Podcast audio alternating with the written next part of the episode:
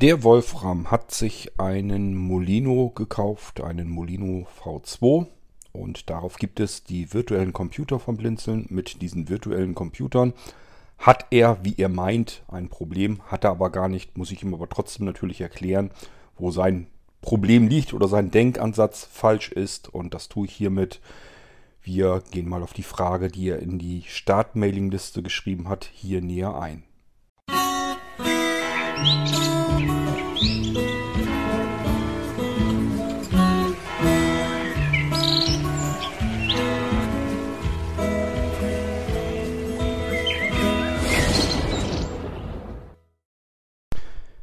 Nun gut, gehen wir mal auf die E-Mail von Wolfram ein. Also Wolfram hat die virtuellen Computer auf seinem Molino entdeckt und äh, hat neugierig wie er war mal den virtuellen Computer mit Windows 3.11 gestartet. Ihr hört richtig, das ist ein Asbach uraltes Windows-System.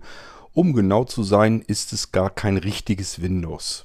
Das liegt aber nicht an dem Windows speziell auf diesem virtuellen Computer, sondern generell an Windows, bevor es Windows 95 hieß. Da war Windows nämlich kein Betriebssystem, sondern nur eine grafische Benutzeroberfläche, ein ben grafischer Benutzeraufsatz, so sagte man damals. Das ist das, was ich Wolfram an dieser Stelle erklären möchte.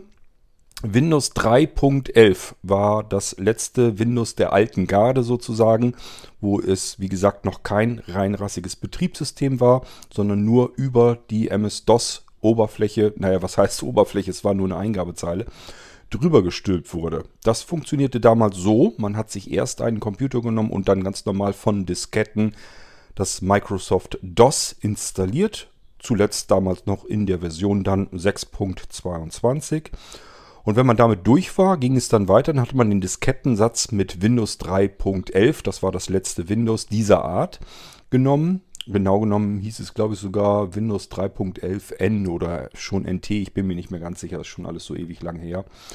Und das war ein, eine spezielle Version, damit man im Netzwerk vernünftig arbeiten konnte. Es war damals nämlich nicht so selbstverständlich, dass man gescheit in Netzwerken arbeiten konnte. Da gab es noch andere Betriebssysteme dafür. Da konnte man sich dann mit dem Windows dran anmelden. Und ähm, ja, es gab eben, wie gesagt, verschiedene Editionen und Versionen. Nun gut, das soll uns aber egal sein. Wir haben jedenfalls dann einen gewaltigen Berg von Disketten vor uns gehabt mit dem Windows 3.11 drauf. Erste Diskette rein und dann schön durchinstallieren. Da hatte man mal richtig Beschäftigung als DJ, als Diskettenjockey. Und irgendwann war man damit durch. Dann hat man den Rechner gestartet. Und äh, wenn Windows das während des Setups nicht selbst gemacht hat, musste man das noch von Hand tun. Nämlich es gab unter MS-DOS eine Startdatei, sowas ähnliches wie der Autostart-Ordner unter dem heutigen Windows. Gab es so etwas früher in MS-DOS auch.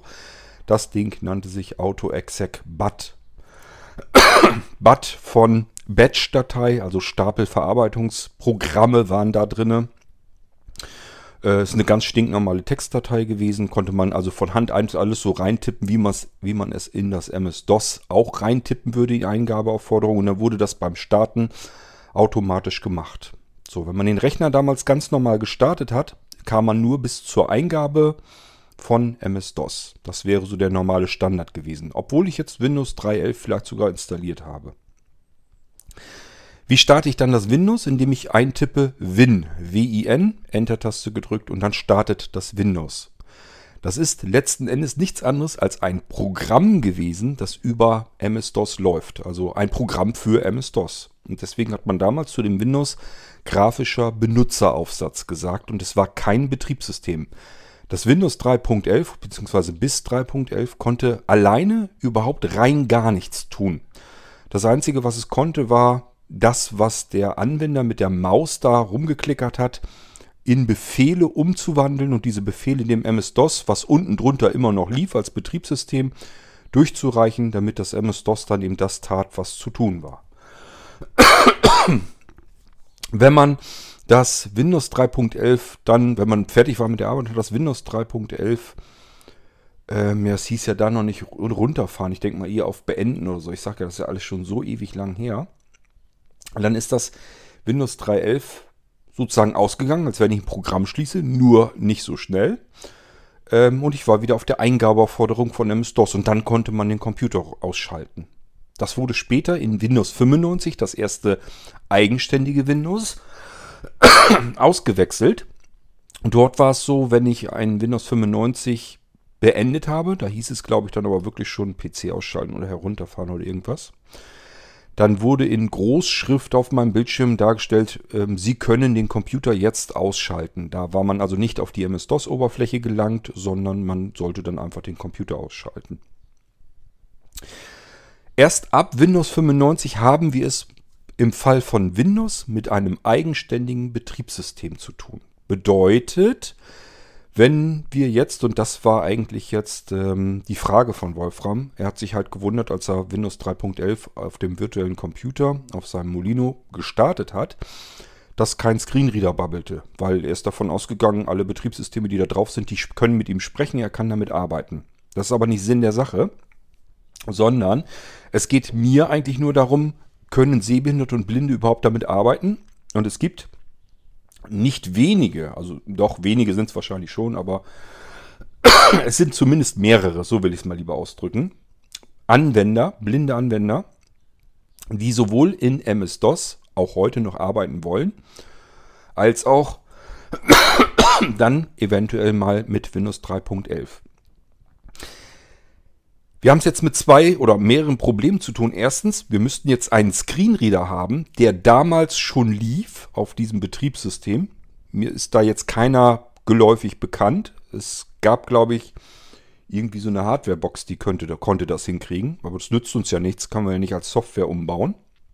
Und zum Zweiten müsste dieser Screenreader dann ja auch noch kostenlos sein. NVDA können wir vergessen. Das kann mit dem alten Windows nun wahrhaftig nichts mehr anfangen, weil es wie gesagt, ja noch nicht mal ein richtiges Windows ist, sondern nur ein MS-DOS. Wir müssen eigentlich mit Hilfsmitteln arbeiten, die schon unter MS-DOS funktionierten. Wie machen die blinden Anwender das? Genauso wie sie es damals gemacht haben. Die haben noch alte Braillezeilen mit alten DOS-Braille-Treibern. Bedeutet, Wolfram, du kannst mit MS-DOS und Windows 3.11, gehört beides zusammen, nur dann arbeiten blindlings, wenn du eine alte Braillezeile hast oder dir besorgst, wofür es noch MS-DOS-Treiber gibt, dann kannst du mit der Braillezeile auch damit arbeiten.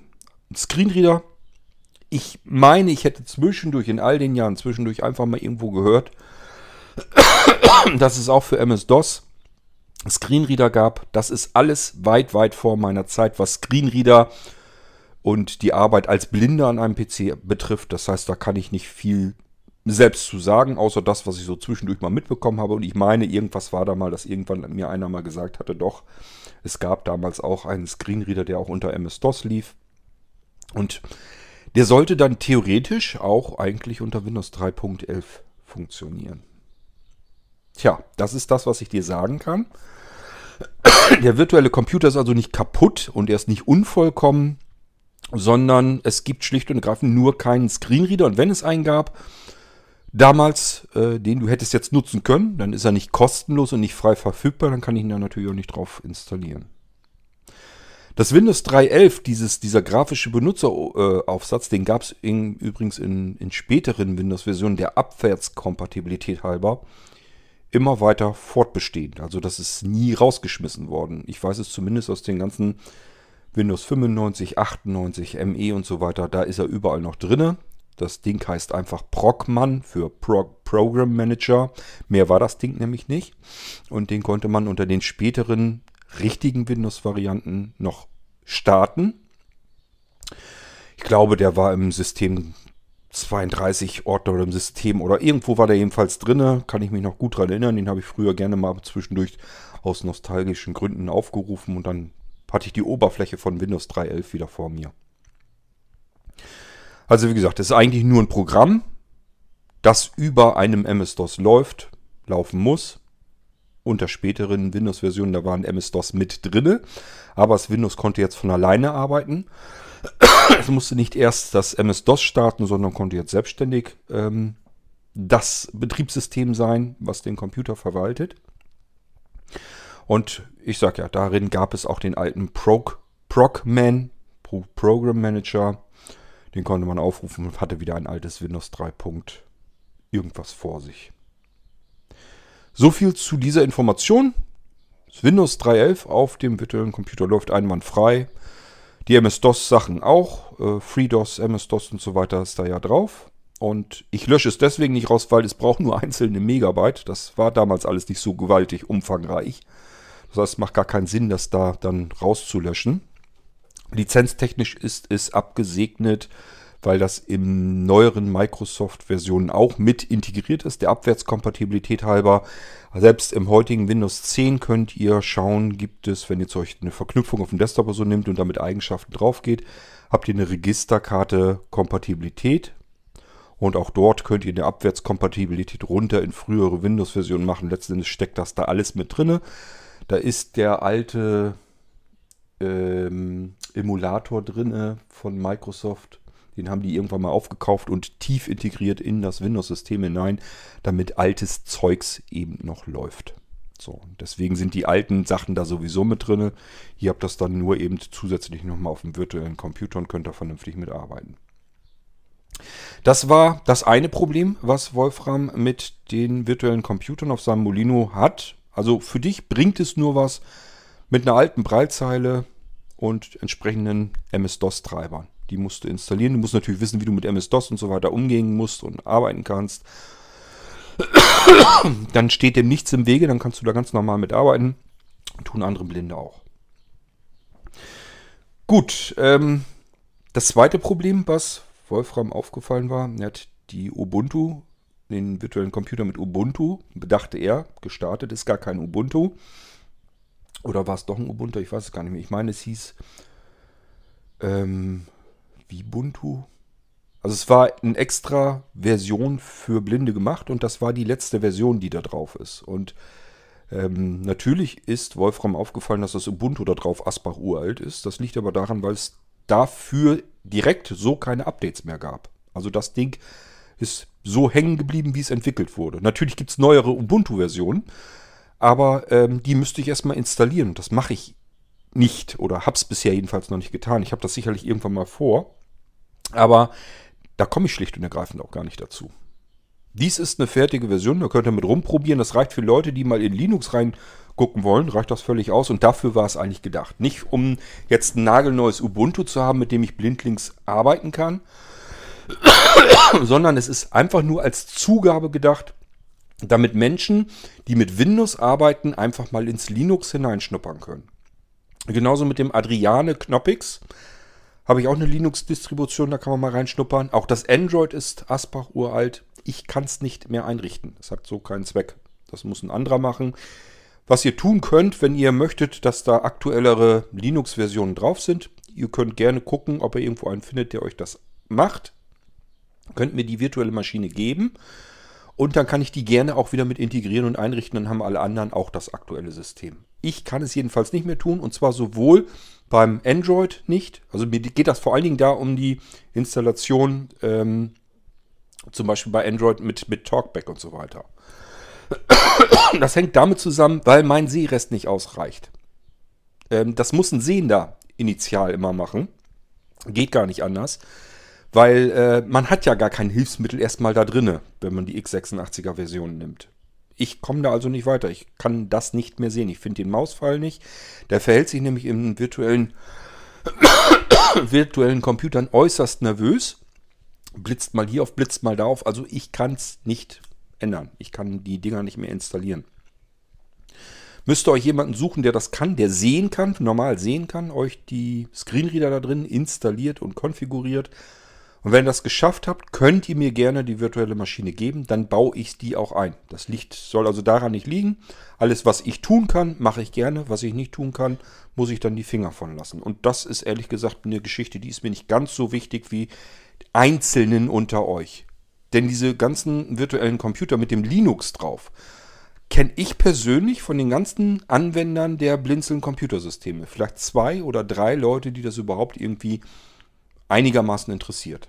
Von allen anderen habe ich bloß gehört, ja, ich habe mal kurz reingeklickt, das interessiert mich nicht weiter.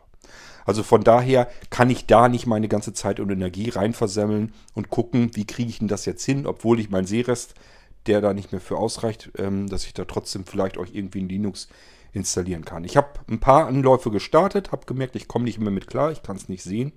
Ich kann es euch nicht einrichten und installieren und konfigurieren schon gleich gar nicht. Es hat so keinen Zweck. Das muss jemand von euch machen, der das hinbekommen hat. Dann könnt ihr mir gerne die virtuelle Maschine, die brauche ich natürlich dann für Oracle, Oracle Virtual Box. Ähm, also einfach exportieren das Ding, mir geben zum Importieren oder aber ihr gebt mir einfach das Verzeichnis mit der virtuellen Maschine drinne und äh, dann kann ich das auch mir mit einbauen. Das ist alles nicht das Problem. Das Einzige, was ich nicht hinkriegen kann, ist die Linux-Systeme installieren. Das müsst ihr dann machen. So, und wenn ihr euch sagt, äh, ich habe die Möglichkeit, ich kann das machen, ich habe das schon mal gemacht und sagt euch dann, das wäre ja vielleicht nicht schlecht, wenn andere das auch bekommen können, dann können die mal mehr in Linux herumschnuppern. Ja, gebt sie mir her, ich baue sie euch mit ein, das ist nicht das Problem, ich kann nur die eigentlichen Linux-Versionen da drauf so nicht mehr installieren. Ich kann mich einfach nicht zerreißen und um alles kümmern. Und das ist eine Geschichte, das ist ein Nebenher hier. Das ist kein Kram, wo äh, ich fortlaufend Leute haben, die sagen, Mensch, ich hätte aber gerne die Linux-Maschinen, die quatschen, dann kannst du die mal bitte fertig machen. Das ist einfach nicht gegeben. Das sind ganz wenige einzelne Anfragen und äh, da kann ich mich nicht mit ewig drauf beschäftigen, wie ich die Dinger immer neu kriege. Sobald die Teile sich, also die virtuellen Computer sich selbst nicht mehr aktualisieren lassen, also das heißt, dass sie sich selbstständig keine Updates mehr runterziehen können, ist Schicht im Schacht. Dann ist das Betriebssystem am Ende und bleibt so stecken. Das reicht dann nur noch dazu aus, dass man da drin herumwuseln und herumprobieren kann und sich das alles mal ein bisschen anschauen kann mit dem Screenreader. Ja, und deswegen ist die Maschine darin veraltet, die eine Linux-Maschine. Okay, dann wisst ihr jetzt Bescheid. Wenn also einer von euch, ich glaube, es geht hauptsächlich um Android, wäre mal ganz schön, wenn man da eine aktuelle Maschine hat. Es gibt nämlich eine neuere, die könnt ihr mir geben. Und ähm, ja, wenn ihr irgendwie dieses Ubuntu, Ubuntu, irgendwie sowas dann auch nochmal habt, einfach hergeben, dann kann ich die da gerne mit einbauen und alle äh, nach euch, die dann ähm, virtuelle Computer vom Blinzeln bekommen, haben das dann gleich wieder startbereit können da sofort mitarbeiten. Wir müssen, was das angeht, zusammenarbeiten, sonst geht es nicht. Ist nur ein Zusatzgimmick und als mehr kann ich es nicht ansehen. Gut. Ähm, ja, das soll es dann von meiner Seite erstmal gewesen sein. Und ansonsten, Wolfram, wünsche ich dir viel Freude mit den virtuellen Computern. Fummel da noch ein bisschen rum und spiel damit rum. Und ich denke mal, da hast du ja sicherlich mehr als auf jedem anderen normalen Computersystem. Das ist ja nicht üblich, dass man da irgendwie gleich mit etlichen virtuellen Computern herumfummeln kann und herumprobieren kann. Bis zum nächsten Mal. Hier an dieser Stelle im Irgendwasser. Macht's gut. Tschüss, sagt euer König Kort.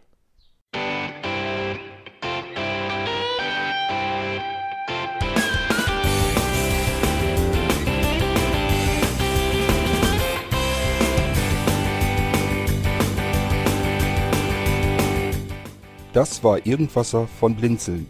Wenn du uns kontaktieren möchtest, dann kannst du das gerne tun per E-Mail an podcast.blinzeln.org oder über unser Kontaktformular www.blinzeln.org. Blinzeln schreibt man in unserem Fall immer mit einem D in der Mitte. Wenn du möchtest, kannst du uns sehr gerne auch einen Audiobeitrag auf unseren Podcast Anrufbeantworter sprechen. Der hat in Deutschland die Telefonnummer 05165 439 461. Und wenn du uns aus dem Ausland anrufen möchtest, dann ersetze einfach die erste 0 gegen die 0049 für Deutschland. Wir bedanken uns für dein Interesse und freuen uns schon darauf, wenn du auch beim nächsten Mal wieder mit dabei bist.